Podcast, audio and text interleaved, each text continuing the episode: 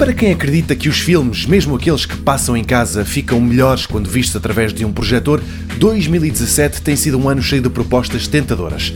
Desde a Optoma, que há uns meses apresentou o primeiro projetor 4K abaixo dos 2 mil euros, passando pela Xiaomi, que desvendou um equipamento que usa a mesma tecnologia laser que é usada nos cinemas, mas que custa menos que 1500 euros.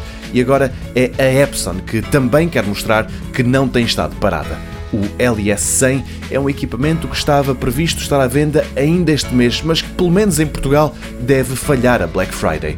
Também ele. É um projetor a laser, mas de curta distância, ou seja, não precisa de estar instalado numa sala grande para funcionar, antes pelo contrário, o LS100, como os outros projetores de curta distância, querem-se colocados bem perto da parede ou da tela para onde vão projetar a imagem.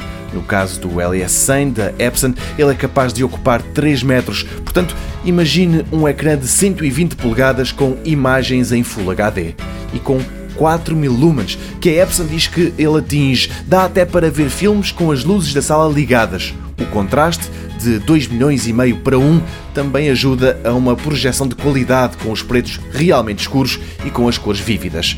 O preço deve rondar os 3 mil euros. Há outras opções no mercado, mais baratas, mas como é laser, a Epson garante que ele tem um tempo de vida nunca inferior a 10 anos. É por aí e pela luminosidade que a fabricante espera convencer os potenciais compradores.